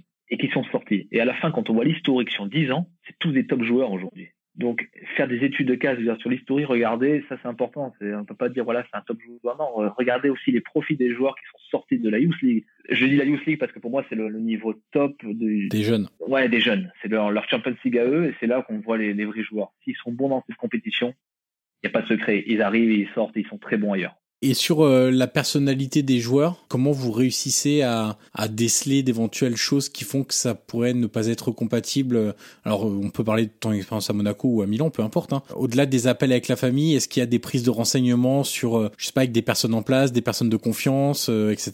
Ce que j'essaie, c'est qu'on a des recruteurs. Euh, je leur demande de ne pas être juste des recruteurs qui voient des matchs, aussi de prendre le plus de renseignements possible sur le, les joueurs qu'ils aiment. Donc ils vont, ils ont pas mal de connaissances, ils vont essayer d'appeler, on va essayer de, de savoir le maximum d'informations. Ensuite, la famille, des fois, on peut rencontrer les parents, ça se passe très bien. Mais c'est dur de connaître les amis et l'entourage. Ça, c'est, il faut faire une, un peu plus de recherche. Ça prend un peu plus de temps et des fois, on peut se tromper. Des fois, la plupart du temps aussi, hein, ça peut être aussi un agent qui travaille avec lui, qui lui dit tout le temps, t'es le meilleur, c'est pas normal que tu joues pas, pourquoi, qu'ils mettent trop de mauvaises images. Alors, des fois, aux gens, je dis, t'inquiète pas, t'es déjà dans cette équipe c'est déjà à Milan ou à l'AS Monaco ou même au PSG, j'en sais rien. C'est déjà énorme. Pense à ça. Arrête de dire oui, pour l'instant, tu joues pas parce que c'est ce coach. Mais un coach, on sait dans un club, on t'a recruté en tant que club. On t'a pas, c'est pas le coach qui t'a recruté, c'est La plupart du temps, c'est le club qui recrute. Ouais. Aujourd'hui, voilà, les agents aussi poussent en disant non, pourquoi tu joues pas, t'es incroyable. Ça devient un critère, ça euh, Alors, je sais pas si tu peux répondre à la question, c'est, ça me vient spontanément comme ça, mais ça peut être un critère, ça euh, Quel type d'agent est avec un joueur ou euh Ça peut être un critère. Ouais, ça peut être un critère, d'accord. Ouais, ouais, ça peut être un critère, soit par des expériences dans les autres clubs ou dans nos clubs, on sait comment ça s'est passé, on fait attention. D'accord. Une personne nous propose un joueur, on va faire très attention, on va regarder. Et puis des fois, je pense qu'il faut, moi ça m'est arrivé de parler euh, directement, dire voilà, tu m'as ramené ce joueur, là c'est pas normal ce que tu as fait, euh, non t'as intérêt à t'en occuper, voilà. Un agent c'est pas seulement aussi euh, faire le deal euh, et faire l'aspect financier, c'est aussi c'est aussi derrière être son joueur, lui voilà, lui fournir ce qu'il demande, être derrière lui, ne pas le lâcher, dire voilà il a signé, tu vois je m'en occupe plus. Faut pas faire comme ça. Euh, Est-ce que tu considères aujourd'hui que tous les bons joueurs peuvent jouer dans un grand club comme Milan? On a parlé tout à l'heure rapidement du contexte du Milan, jouer à San Siro, etc. Alors même si c'est un peu moins vrai aujourd'hui parce que malheureusement on joue toujours dans des stades vides et que le domicile et l'extérieur ça devient un peu euh, la même chose entre guillemets, mais on a cet aspect-là beaucoup en Italie, qui est un pays que je connais bien, où on dit euh, bah tel joueur euh, ou tel jeune, d'ailleurs ça marche souvent avec les jeunes, euh, c'est un peu étrange, mais tel jeune s'imposer au Milan, c'est compliqué, être performant à l'Inter, c'est compliqué. ah le contexte de la Roma pour un jeune, c'est vraiment pas simple. Moi, moi ce que je réponds souvent, c'est que déjà d'une, il n'y a pas forcément de vérité là-dessus, c'est qu'on a des exemples qui vont dans tous les sens. Et puis la deuxième chose, je te demanderai pas de réagir évidemment euh, vu ta position, mais moi j'ai un peu de recul sur le championnat italien et si je prends il y a pas si longtemps que ça au Milan, on avait des joueurs comme Biglia, on avait des joueurs comme Borini, on avait des joueurs comme ça qui étaient expérimentés et au final, bah ils étaient pas spécialement performants. Quelque part, ça montre bien que c'est pas qu'une histoire d'âge, ça, c'est une histoire de d'être bon, tout simplement, et que ça, on a beau faire tout ce qu'on peut pour essayer de d'anticiper tout ce qui peut se passer, etc. Quelque part, c'est le joueur qui a la réponse. Non, c'est vrai que bon, je pense oui. Pas tous les joueurs ne peuvent euh, ne peuvent jouer en, Italie surtout. Ça c'est important en Italie et au Milan, c'est ça c'est vrai. Mais comme je te dis, on essaie de recruter un certain type de profil de joueur. Donc en gardant cette ligne là, on se dit voilà, il, va correspondre à ce que l'on veut comme style de jeu. Donc même si le joueur est bon il est norvégien comme Auge ou il est belge comme Seilmakers, on sait qu'en le prenant, ça risque de fonctionner avec plus ou moins de temps, mais ça risque de fonctionner parce que ça ressemble à ce type de jeu que l'on souhaite. Mais oui, voilà, pas tous les joueurs. Si un joueur lent, non, surtout pas de joueurs lents ou qui, n'ont pas de changement de rythme, par exemple. Et ça, tous les clubs veulent ça. Mais il y a des clubs en Italie, ils ont recruté pas mal de joueurs lents qui fonctionnent parce que le, coach est comme ça. Nous, on va pas ce style de joueur. Donc déjà, c'est d'être euh, clair avec ce que l'on veut. Ça, c'est super important. Mais je pense qu'un jeune joueur qui est bon et qui correspond à notre profil, c'est déjà une grosse part de réussite. En gros, contexte ou pas contexte, euh, s'il est bon, euh, il y a quand même beaucoup plus de chances, jeune ou pas jeune, qu'il soit performant en fait. Déjà, il est bon, donc après, dans un deuxième temps, on se dire voilà, nous, on est sûr qu'il est bon, discuter avec lui, et après, comme je t'ai dit, de l'accueillir et de pas le lâcher ce joueur, dire voilà, on a confiance en toi, donc attention, ne fais pas n'importe quoi, on va on va t'aider, on va vraiment t'aider pour toi, on va essayer de parler avec toi, on te, dès que as besoin, moi je leur dis des fois aux joueurs, je leur dis ouais, on peut textoter, on peut parler ensemble, euh, il n'y a pas de problème, je serai disponible, mais aussi c'est voilà, on, a confiance en toi. Donc, euh, ouais, ouais, bien sûr. Montre-nous que tu es là et que tu es, solide et, arrête de, penser que tu es le jeune joueur.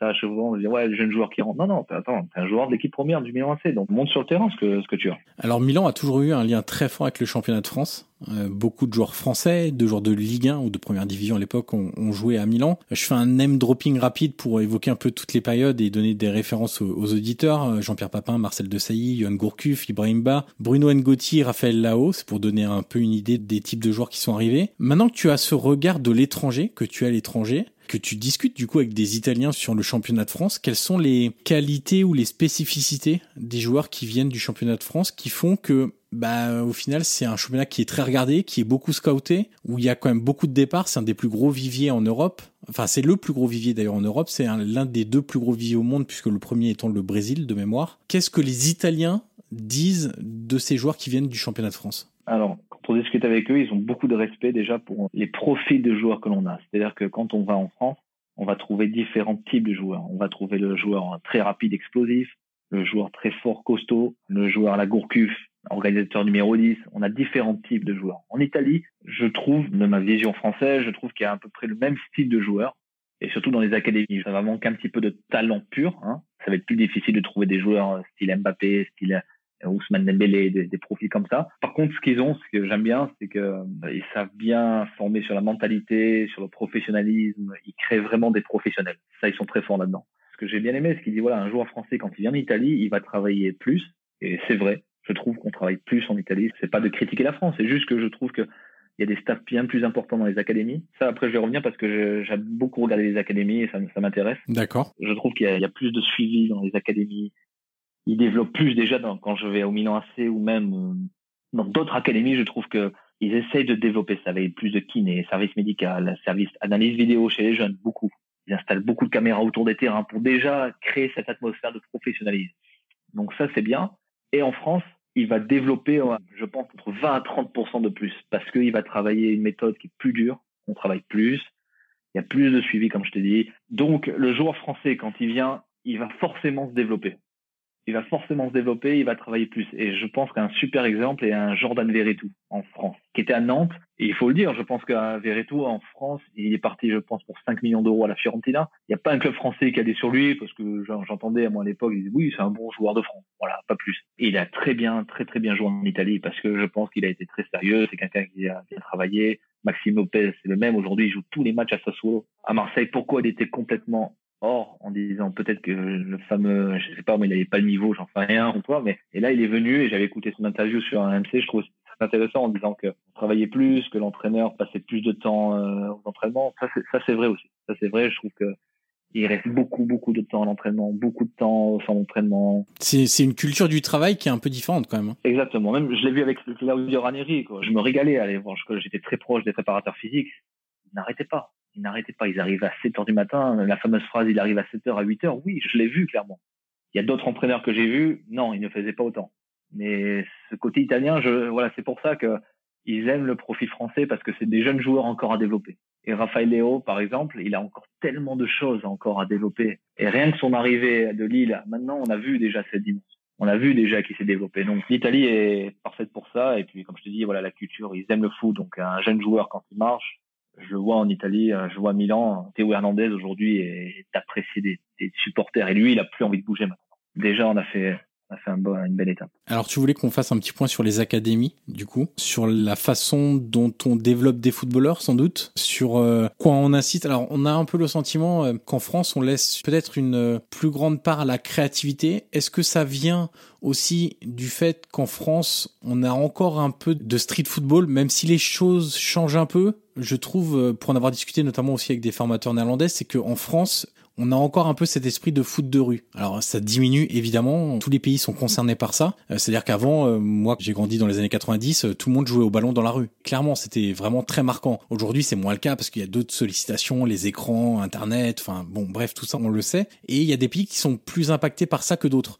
J'ai le sentiment qu'en Italie, ils sont plus impactés qu'en France et qu'en France, on a un profil de joueurs aussi. Alors c'est lié aussi, il y a plein de critères, c'est dur de tout évoquer comme ça, mais par exemple exemple le passé de la France, l'histoire de la France fait qu'on a aussi des profils euh, un petit peu différents liés à la colonisation et à des vagues d'immigration qui font que euh, aujourd'hui euh, dans les grandes villes ou dans les grandes aires urbaines, on a des joueurs plus techniques et c'est la même chose aux Pays-Bas hein. par exemple, ils ont eu une forte immigration marocaine qui fait qu'ils ont eu des joueurs comme Hakim Ziyech, comme Abdelak Nouri malheureusement qui aujourd'hui a eu un accident très grave et qui se bat tout simplement pour vivre aujourd'hui mais et on peut en citer d'autres, Ibrahim Afellay, euh, voilà, c'est des profils de joueurs très techniques. Et ça, c'est aussi des profils, euh, sans doute, qu'on a beaucoup plus en France, dans les centres de formation, qu'en Italie. Alors ça, tu vas pouvoir me le confirmer. Et donc, il y a une plus grande part de créativité en France, là où en Italie, j'ai le sentiment, tu vas me dire si je me trompe, mais qu'effectivement, on insiste beaucoup quand même sur on est peut-être un peu trop rigide. Voilà, en fait, en, en, Italie, il y a un bon côté de la rigidité, c'est-à-dire être très professionnel, très carré dans l'organisation, mais peut-être que ça coupe certains profils en fait dans, dans le système de formation Oui, alors je vais te donner un exemple. Tu sais, quand on parle d'un joueur type espagnol ou un joueur, on va dire italien, défenseur italien, tu vois tout de suite un peu le style de joueur. Ou quand tu vas au Brésil ou en Hollande ou en France, par exemple, tu peux avoir soit un N'Golo Kanté, soit on va parler d'un Paul Pogba. Ils sont totalement différents. Mais un joueur espagnol, ça va être du Fabregas, du David Silva, tu vois, du Xavi, Iniesta, des petits joueurs techniques, tout ça. Donc ça, c'est très marquant. Ce qui est bien en France, en Hollande, même en Belgique maintenant, c'est qu'il y a différents profils, tu peux trouver de tout. Et je trouve ça intéressant. Au Brésil, tu peux avoir un, Arthur comme avoir un Casemiro. je sais pas qui a raison ou pas, parce qu'à la fin, l'Espagne a montré qu'il est très bon, donc il n'y a pas de problème. Mais c'est très facile en Italie ou en Espagne de bien définir ça. Ou quand tu vas dans les pays maghrébins, tu vas trouver ce style de joueur, de dribbleur technique très très fort. Donc ça, c'est vrai. Ce que j'ai vu ici par rapport en, en, France. En France, souvent, les coachs dans les académies me disaient, oui, ce joueur n'est pas assez fort pour nous. En Italie, ils vont me dire, ce joueur n'est pas prêt pour jouer dans notre tactique. Ou il n'est pas prêt tactiquement. Déjà, tu vois la différence. C'est que en France, on est très sur le joueur individuel. On dit, ah, il lui manque ça, il n'a pas le bon profil, hein, ça va être dur à développer. En Italie, on va dire, ça va être dur de développer tactiquement dans cette composition-là, dans ce style de jeu. Alors, ils sont plus sur le, la performance du week-end, de gagner les matchs et de créer vraiment cet esprit de d'être solide, d'être bien organisé. Ça, c'est vraiment, vraiment important. On avait ramené un jeune joueur il y a, en France et lui, il me disait vraiment, de France qui était venu en Italie, il me disait, je dis, c'est quoi la, grosse différence? Il me dit, la, ligne défensive, il faut être qu'un. La ligne de 4, il faut faire partie. Voilà, parce qu'il me disait, moi, j'aime bien monter, prendre tout le couloir. Et il me disait, non, arrête avec ça, arrête, reste un peu plus derrière, reste avec ta ligne défensive. Ils sont plus comme ça. Donc, ça va être un style de jeu un peu plus, oui, on, sait, les Italiens, c'est plus fermé. Ils font très attention à la, phase défensive. Ça, c'est vrai. Et nous, on va plus parler de joueurs individuels. Des fois, en France, on est trop sur le oui, le joueur n'arrivera pas. J'ai entendu trop d'exemples avec Monaco en disant ça. Et à la fin, ils ont marché ailleurs. Donc, on est trop peut-être sur l'individuel en disant, voilà, on veut sortir beaucoup de joueurs en France, c'est vrai, c'est notre, notre ADN. On veut sortir les joueurs. Quand on va aussi à Clairefontaine, je pense qu'ils parlent plus de développement de joueurs que de développement tactique et de l'équipe je pense que l'Italie peut être un bon mix. On peut ramener un joueur français brésilien et s'adapter à ce, cette tactique italienne et quand il va comprendre. Et, et, tu sais, en Italie, en Serie A, il y a eu quand même de très bons joueurs étrangers qui ont formé, ouais. qui ont très très bien marché à la fin. Les Italiens, on connaît tous. Il y en a eu beaucoup. Bien, les Del Piero, les Totti, les Baggio, pas de problème. Mais mais les étrangers, je pense qu'en France, on a plus de souvenirs de très bons Français que de très bons top étrangers. Et du, du coup, tu penses que l'Italie, ça complète parfaitement une formation que tu peux avoir au Brésil ou en Italie? Alors formation, pas forcément que formation d'ailleurs, mais euh, en tout cas le développement voilà du joueur peut être très bien complété par ce qu'il va trouver en Italie. On parlait de Jordan Verretou ou d'autres exemples.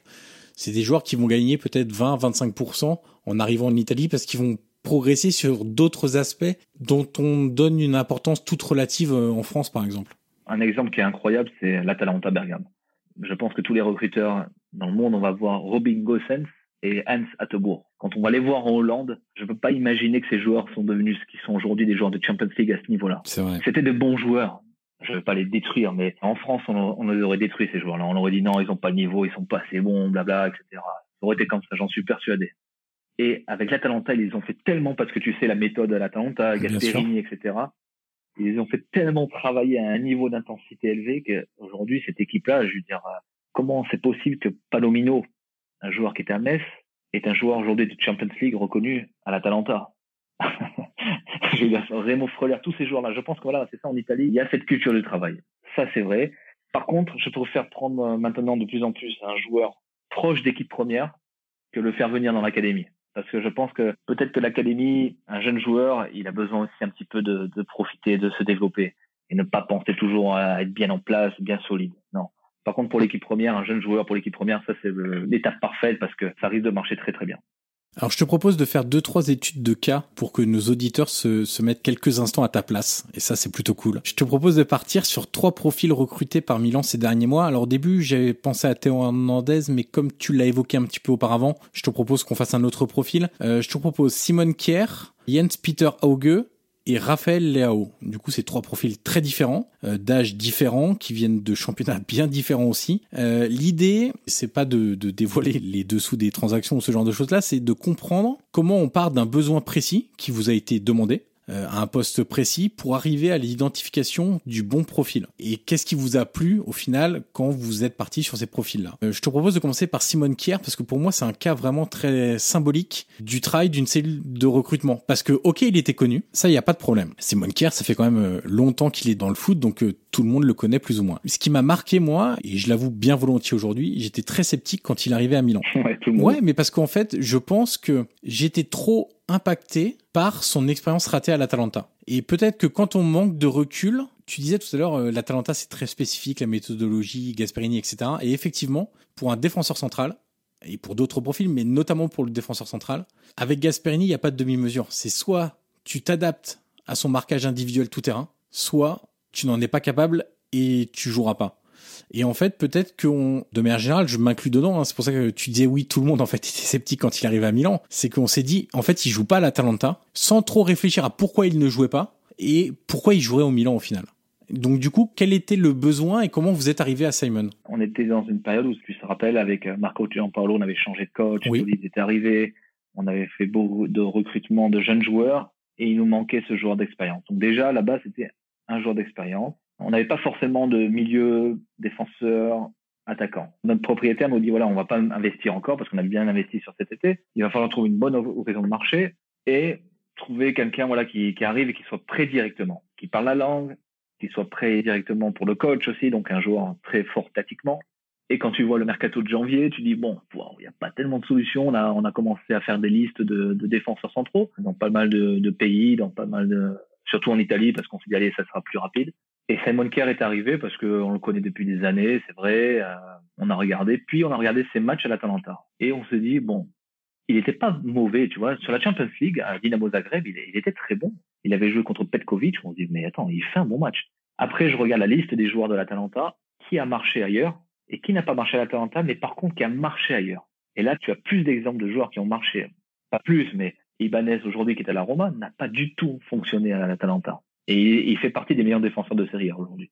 Il y a eu pas mal d'exemples, pas mal. Il faut en trouver, mais j'ai pas la liste sur moi, mais c'est vrai, on a regardé ça. Mais Simon, on était sûr que lui, il avait la mentalité parfaite, parce que c'est vraiment quelqu'un de sérieux, de combattant.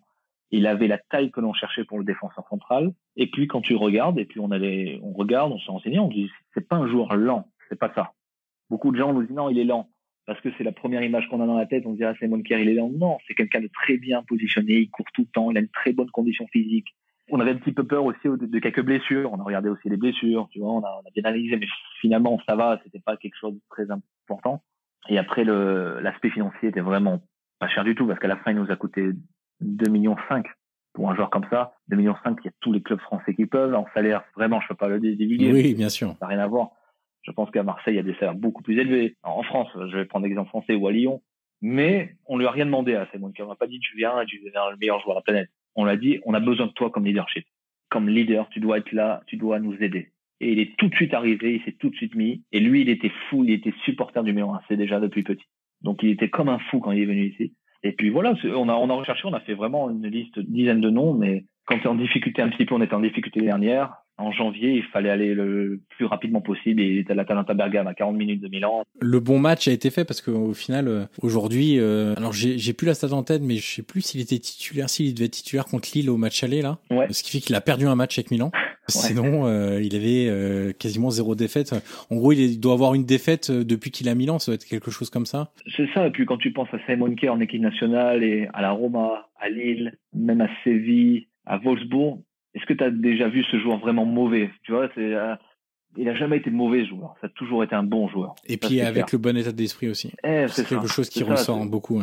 Lui, ça me rappelle un peu Ricardo Carvalho. Tu vois, Ricardo Carvalho. Tout le monde savait, il était sur la fin au Real Madrid, mais c'était un super mec. Simon Kerr, c'est le, c'est pareil.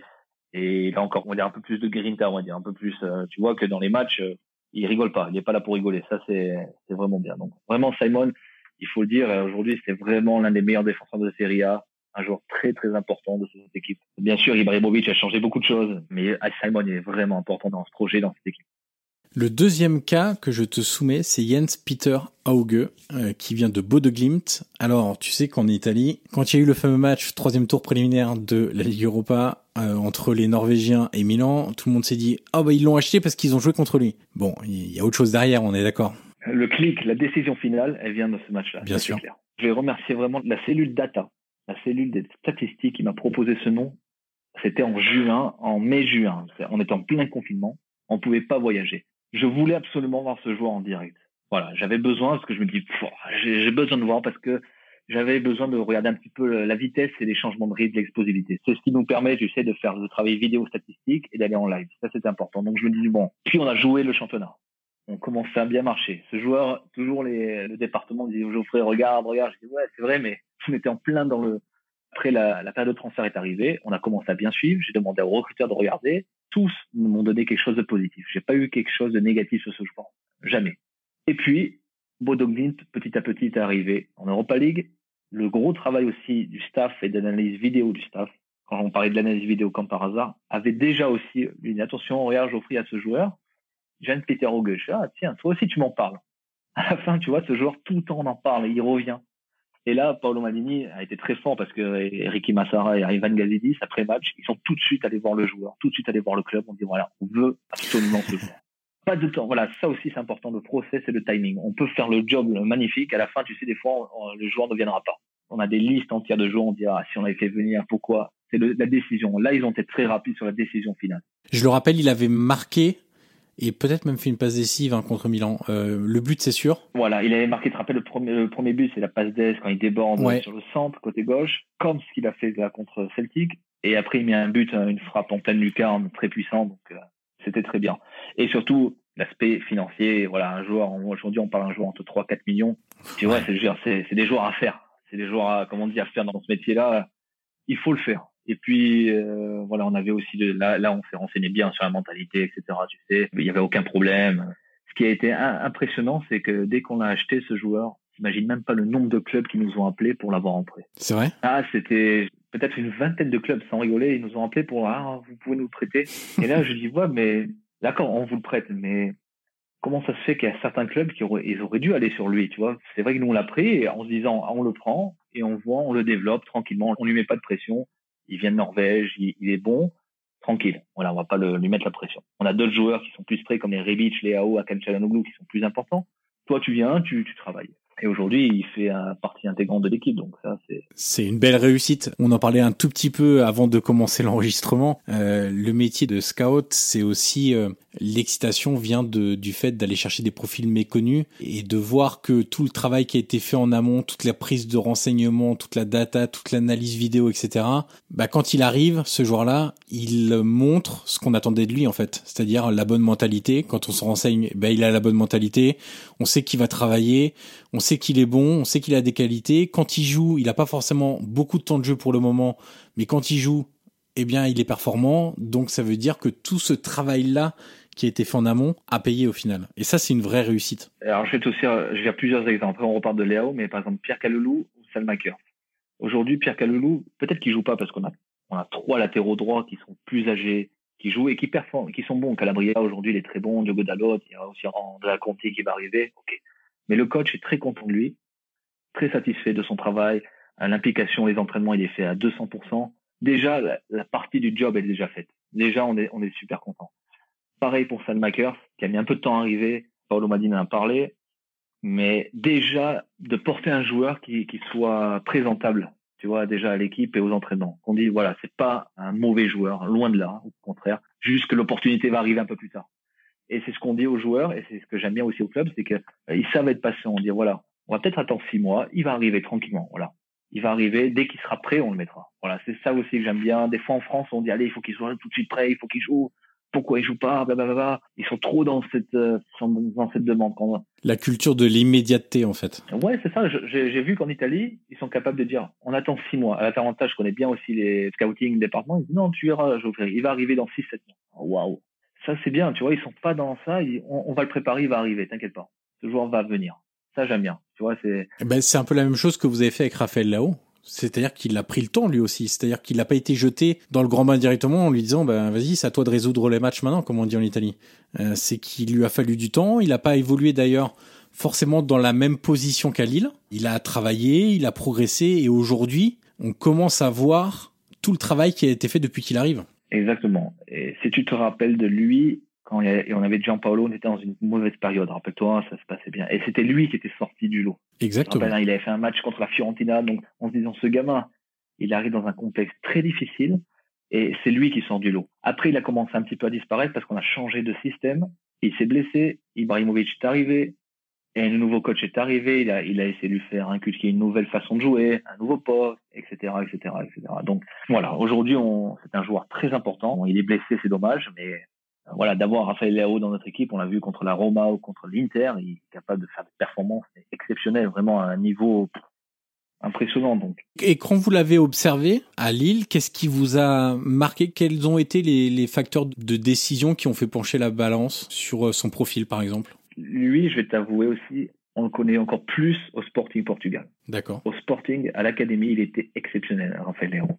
En Youth League, il avait fait un match euh, bon contre la Juve, des matchs aller-retour. Il avait été mais vraiment un niveau incroyable. J'ai jamais vraiment impressionnant. Hein. Donc à Lille, on avait regardé, mais c'était un joueur de Ligue 1 neuf. Il avait mis six mois avant de jouer à Lille. Après, il a commencé à commencer à marquer. Mais lui, c'est surtout sur le tout l'aspect historique au Sporting Portugal qui est encore plus Je l'ai vu jouer en numéro 10 au Sporting. Hein. Incroyable ce joueur. Je l'avais vu jouer à cette position-là et je le connaissais par cœur. Je savais ce qui allait pas. C'est ça aussi qui est bien, c'est qu'on est, il faut être capable de donner les points forts, les points faibles, et surtout dans les points faibles de dire ce qu'il faut améliorer. Voilà, parce qu'on sait les points faibles, il y a des joueurs, il sait pas centrer. Par contre, il peut s'améliorer sur ça, sur ça, sur ça. Voilà, il faut être clair, lui dire, le dire au coach, il dire ouais, est-ce que tu peux travailler ça? Il y a des fois des coachs j'aime bien quand ils nous disent non, ça j'arriverai pas à le développer, c'est impossible. Je suis ok. Déjà ça on sait, on a le feedback. Mais Raphaël, on sait même pas encore. Euh, ça peut arriver. Ouais, jusqu'où il peut aller, ouais. Parce qu'il peut encore se remplir physiquement. Il, peut devenir encore plus buteur. Il est capable de mettre des buts faciles et des buts exceptionnels. Donc, il fait quasiment 1m88. Il peut mettre des buts de la tête. Ça va venir. Et, alors, euh, on arrive bientôt au bout de l'entretien. J'ai une dernière question avant de passer à la fameuse dernière question. On parlait tout à l'heure des, des, profils de joueurs que vous recrutez. On va pas parler de Simon Kier parce que le, le, poste ne le nécessite pas, mais Jens Peter Auge, Raphaël Lao, Alexis Almakers, même Pierre Caloulou euh, qui est pas encore arrivé en, en, équipe première totalement. Théo Hernandez, évidemment, fait partie de cette liste-là. C'est des joueurs qui vont vite. C'est des joueurs qui ont des vraies qualités techniques, euh, mais qui ont surtout une, un dynamisme assez incroyable. Je t'avoue que par exemple Théo Hernandez en défense me fait l'impression d'Adriano, tu sais le, brésilien quand il était à l'Inter. C'est pour moi c'est un peu le même délire à des postes différents évidemment, mais en termes de puissance, dynamisme, capacité à porter le ballon, c'est assez bluffant. Est-ce que du coup, le, la réponse, je la connais, elle va être oui. Euh, est-ce que ce facteur dynamisme, vitesse est un gros facteur de décision quand vous recrutez ou vous dressez une liste de, de joueurs? Et surtout, est-ce que c'est parce que le football est, évolue et donc on est aujourd'hui dans une période très comme ça, très axée sur les transitions, sur on récupère, on se projette assez vite Exactement, tu as tout dit. Sur Théo Hernandez, par exemple, euh, quand tu regardes tous les latéraux dans les grosses équipes, entre guillemets, on appelle ça des trains. Théo Hernandez est un train. Il va détruire tout le couloir, toute la ligne. C'est ce qu'on demande à un latéral. On veut ça. Sur un milieu, on va lui demander d'autres choses, mais le profil d'un latéral moderne aujourd'hui, c'est ça. Trent Arnold est un train. Rhys James à Chelsea est comme ça. Marcelo au Real Madrid est comme ça. Théo Hernandez est comme ça. Fernand Mendy, tous, tous les, latéraux très forts aujourd'hui au niveau européen sont comme ça il faut être capable de répéter les efforts, de courir comme des fous, hein, c'est ça. Et Théo Hernandez, des fois, il prend la balle, il part, il, est résistant aussi, important ça. Ouais, parce que tu vois, contrairement à, je pense à Ferland Mendy comme ça instinctivement que tu viens de citer, la dimension physique de Théo Hernandez, c'est quasiment un, un physique de numéro 6 en fait. Oui, c'est ça, voir aussi certains défenseurs, hein, ouais. peut le voir des défenseurs, euh, parce qu'il fait quand même 1m84 je crois. Il est épais. Hein. Il est épais, Là aussi, c'est pareil. Je te rappelle, on, l'avait suivi à l'Atlético Madrid en jeune. Il avait déjà cette façon de jouer. Et après, il faut aller voir aussi à la Real Sociedad parce qu'au Real Madrid, ça se passe mal pour lui. Ça se passe mal. Il sort, il part en prêt. Et à la Real Sociedad, je vois Théo, je me dis pourquoi personne. C'est Sociedad ou c'est Alaves J'ai un doute du coup. Il était à la Real Sociedad quand on recrute non. Ah oui, d'accord, ok. le deuxième prêt du coup. Il était à Alaves. Atlético Madrid le prête à Alaves. Ouais, c'est ça. Real Madrid l'achète. Après, il va voilà. Exact. Et à Real Sociedad, te dis mais attends, c'est un joueur qui fait les allers-retours, qui centre bien, qui a une bonne condition physique. il y avait tout qui était. Tu dis, ben, pourquoi personne vraiment s'intéresse à lui? Et à la fin, je t'avoue qu'il n'y a pas eu beaucoup de, de propositions quand on était là. On n'a pas eu de concurrents. Et, et Paolo Maldini a fait un job énorme aussi au Real Madrid en parlant avec lui, en, en, le bloquant entre guillemets, en lui donnant l'envie de venir au Nouveau Milan. Donc ça, ça a été parfait. Mais c'est vrai que la, vitesse aujourd'hui, l'intensité, quand tous les coachs nous parlent d'intensité, un exemple aussi qui est important, tu sais, c'est Ismaël Benasser. On part tout d'un milieu numéro 6 costaud, très solide devant la défense, euh, et finalement, on regarde les plus gros clubs. Bayern Munich, ils ont Thiago Alcantara. Euh, N'Golo Kanté, Chelsea. Casemiro, Kroos, Real Madrid. Il n'y a aucun profil dans les top clubs. Aucun n'est une bête physique type, euh, je sais pas moi. Le style de Bakayoko, finalement, dans les gros clubs, n'existe pas. Ça aussi, c'est en train de changer. Ce fameux poste numéro 6 sentinelle, maintenant, en Italie, ils appellent ça le regista. C'est exactement ça. Le regista, le mec, le pirlo et finalement dans les top clubs, le top niveau européen, parce qu'on veut revenir à ce niveau-là, et eh ben il faut penser aussi comme ça. Il faut tout simplement regarder la liste des joueurs qui sont dans cette position. Les meilleurs joueurs, d'abord, ils ont la qualité technique. Stop. On parle pas de physique, on parle pas, oui, ils vont, ils vont courir, ils ont l'activité, ils vont courir, ils vont faire les kilomètres. Mais après, c'est pas des gens qui vont gagner des duels aériens, c'est pas des, des Patrick Vieira, non. Aujourd'hui, c'est vraiment techniquement, il faut être au top niveau pour se dans cette position. C'est trop important. Et sans doute que, alors moi je manque de recul là-dessus, mais euh, ton expérience peut m'aider là-dessus, mais j'ai le sentiment que c'est quand même plus facile de travailler le côté physique que de travailler la technique. C'est-à-dire que si un joueur n'est pas bon techniquement, t'en feras pas un Andrea Pirlo. Euh, si un joueur par contre doit prendre, euh, je sais pas, 2-3 kilos de muscle pour être un peu plus costaud dans les duels, c'est plus facile quand même à mettre en place. Exactement, exactement. J'entends trop souvent le dire ah ouais mais physiquement il va se faire bouger. Quand on parle de 2002, de 2003, de catégorie d'âge comme ça, excuse-moi, mais ça c'est le job du staff de faire après de mettre des muscles, de faire un programme de nutrition, sais, je sais pas, mais il a les deux pieds, il est technique, il a la bonne vista, il a déjà tellement de choses. Il faut lui donner juste du muscle. On va lui donner, on va lui donner sans problème. voilà, je veux dire, on peut pas à chaque fois dire voilà, on pense à Frankie de Jong, à Willem II quand il était en Hollande. Je suis sûr que tout, la, plupart des coachs dans tous les pays, hein, dans vont dire ah physiquement il va, il va se faire bouger. C'est dommage. Mais en fait, euh, ces joueurs-là aussi, grâce à leur euh, manque de physique, c'est un peu bizarre de dire ça, mais ils développent d'autres choses, c'est-à-dire comment éviter le duel. C'est-à-dire qu'ils vont pas aller dans le duel, mais ils vont tout faire avant leur permettant de ne pas aller dans le duel. Ils vont pas, et puis un bel exemple, c'est au Portugal. Tu sais, Bernardo, Joao Félix, Diogo Jota et Bruno Fernandes. Tous ont des physiques très très faibles, hein, très très légers. Mais c'est des joueurs, tu peux pas leur prendre la balle. Ils sont trop explosifs, ils ont trop de jambes, tu sais, dans le dynamisme. Tu vas essayer de les attraper avec un peu de côté physique, un coup dans l'impact. Mais c'est des joueurs. Diogo Jota, il joue à Liverpool, en première ligue. Bernardo Silva, pareil. Ce sont des joueurs, tu te dis, mais attends, ils ont pas de physique, ils sont dans, dans l'équipe.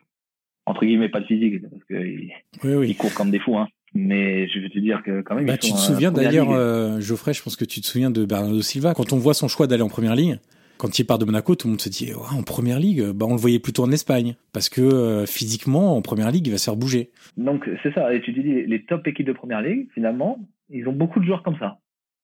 Et tu dis voilà Diogo Jota, Salah, peut-être qu'ils sont peut-être tous petits euh, avec des profils, mais ils sont durs, ils sont rapides et les changements de rythme. Et techniquement, bah, il n'y a rien à dire. C'est des joueurs, tu leur donnes un ballon à pied gauche, pied droit, ils font ce qu'ils veulent. Donc faut voilà, c'est j'espère que ça va changer ça. J'espère que ça va changer.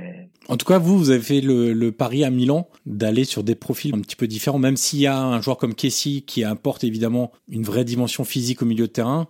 Derrière Benacer et Tonali, c'est pas les mêmes profils non plus. C'est pas du tout pareil. Et puis après, on crée une équipe. Hein. On crée une équipe, c'est un équilibre. Exactement. Il faut tout.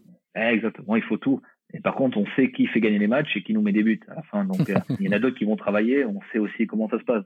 Mais euh, il faut absolument que la, la, la qualité technique, euh, faut arrêter de dire voilà, il est trop léger physiquement. Ça va arriver.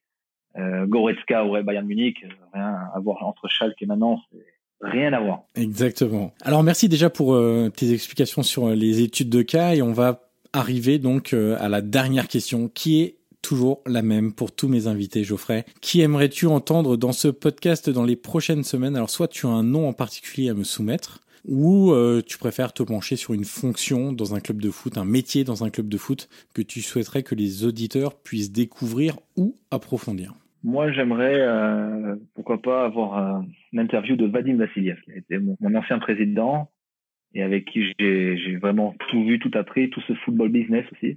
Grâce à lui, qui m'a fait aussi ouvrir des portes avec lui. J'aimerais euh, l'écouter. D'accord. Aujourd'hui, il est dans une autre fonction, mais c'est une personne qui est vraiment intéressante à écouter, qui a beaucoup d'idées. Voilà. Eh ben écoute, merci Geoffrey, je vais lancer l'invitation. Merci en tout cas pour ta disponibilité, pour ton temps et pour ta confiance et à très vite. Merci Geoffrey. Allez, merci, au revoir.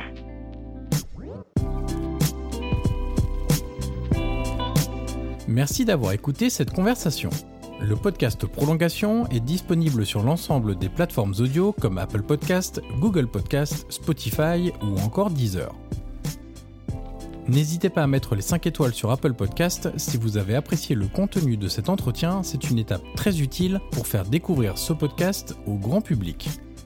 Vous pouvez également me suivre sur les réseaux sociaux et tous les liens sont dans la description de cet épisode. Je vous dis à très vite pour une nouvelle conversation autour du foot.